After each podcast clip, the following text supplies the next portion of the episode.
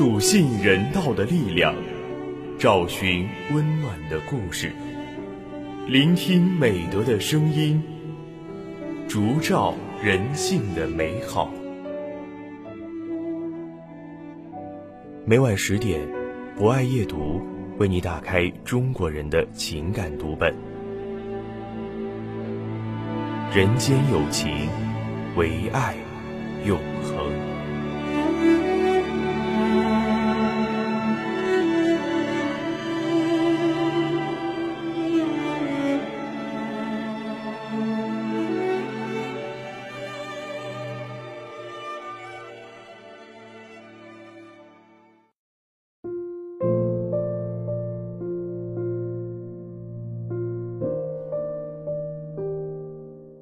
大家晚上好，欢迎收听今晚的博爱夜读，我是今天的主播木林。在今晚的节目中，将为大家推荐由凤鸣撰写的文章《没吃上的那顿骨头肉》。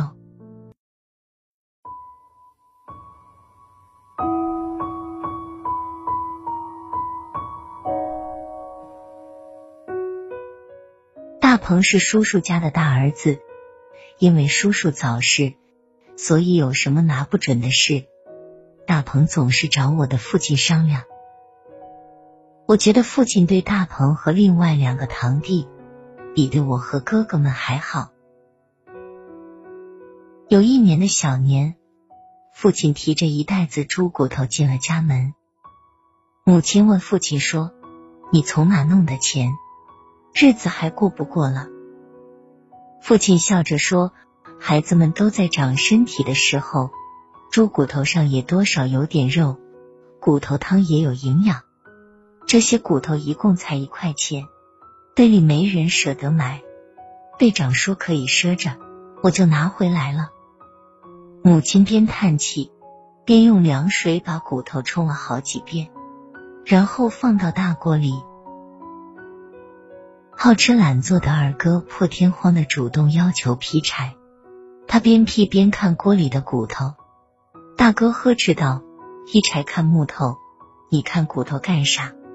二哥边咽口水边笑着说：“看着骨头劈木头，就有使不完的劲。”在我来回抱了无数次木头，咽了无数次口水后，父亲走过来对我说：“让奶奶带着大鹏。”和两个弟弟一起过来吃，于是我飞快的奔向奶奶家，喊他们一起来吃饭。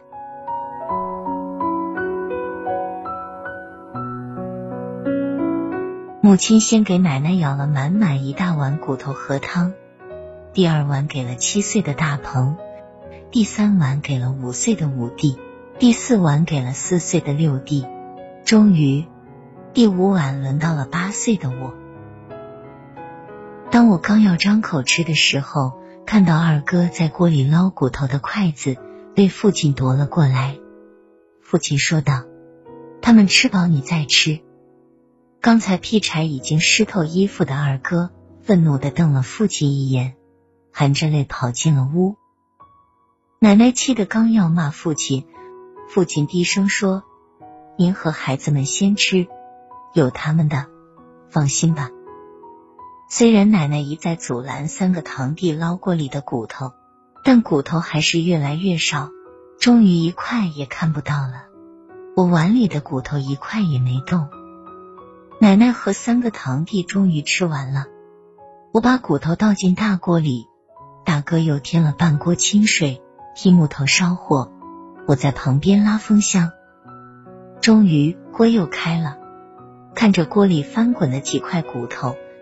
大哥高声喊：“都过来喝骨头汤，过小年了。”二哥反锁房门不出来。父亲盛了一块骨头给我，指了指二哥的房门。我端着碗走到二哥门前说：“二哥，咱爹给你留了呢，你出来吃吧。”二哥疯狂的怒吼一声：“我才不吃呢！你们都记着，将来我要啃够大骨头。”三十多年过去了，我家去年在老家给父母盖养老的别墅。二哥回家探亲，偶然间，我又想到了当年的骨头汤，感慨万千。这时的大鹏身穿浑身水泥污垢的衣服，正在别墅工地上来回奔波，监督施工质量和进度。一个包工头劝他说：“大鹏，你能别这么催命吗？”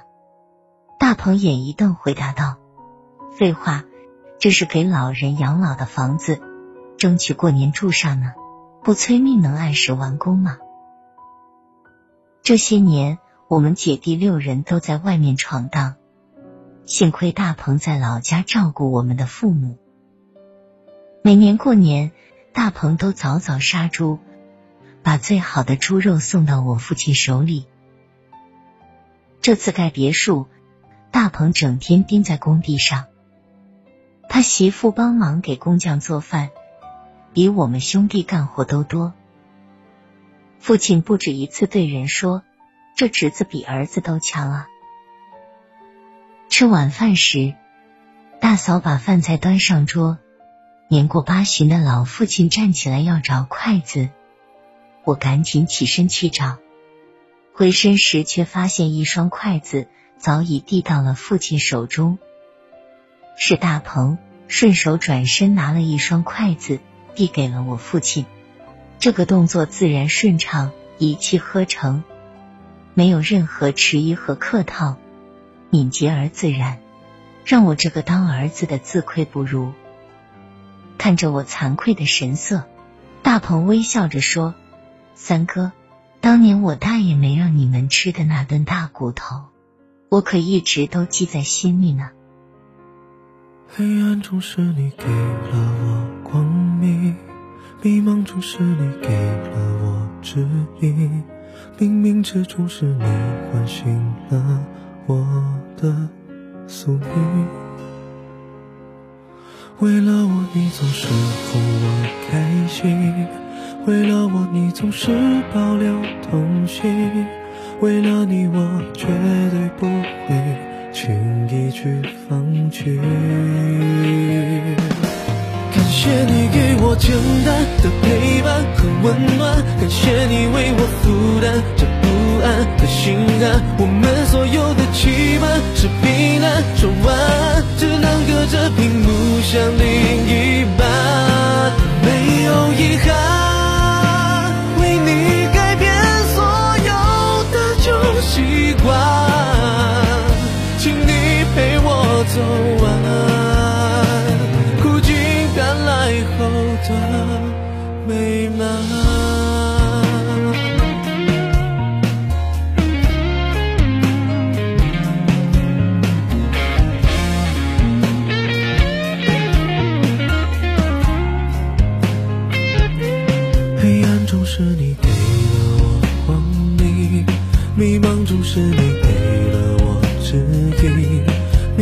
冥冥之中是你唤醒了我的宿命。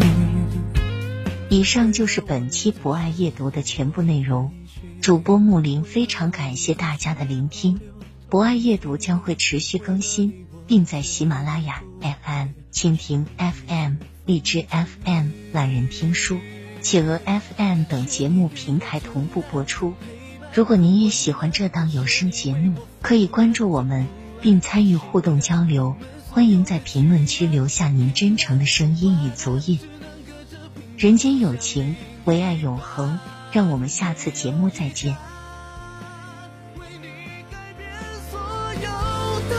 习惯，请你陪我走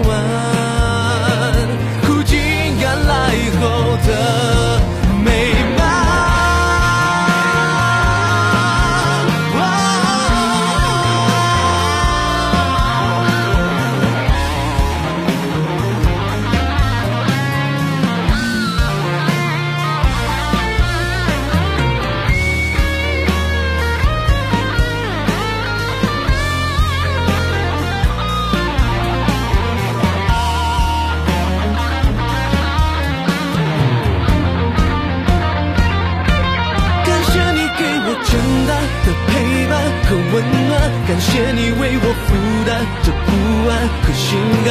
我们所有的期盼是平淡，说晚安只能隔着屏幕想另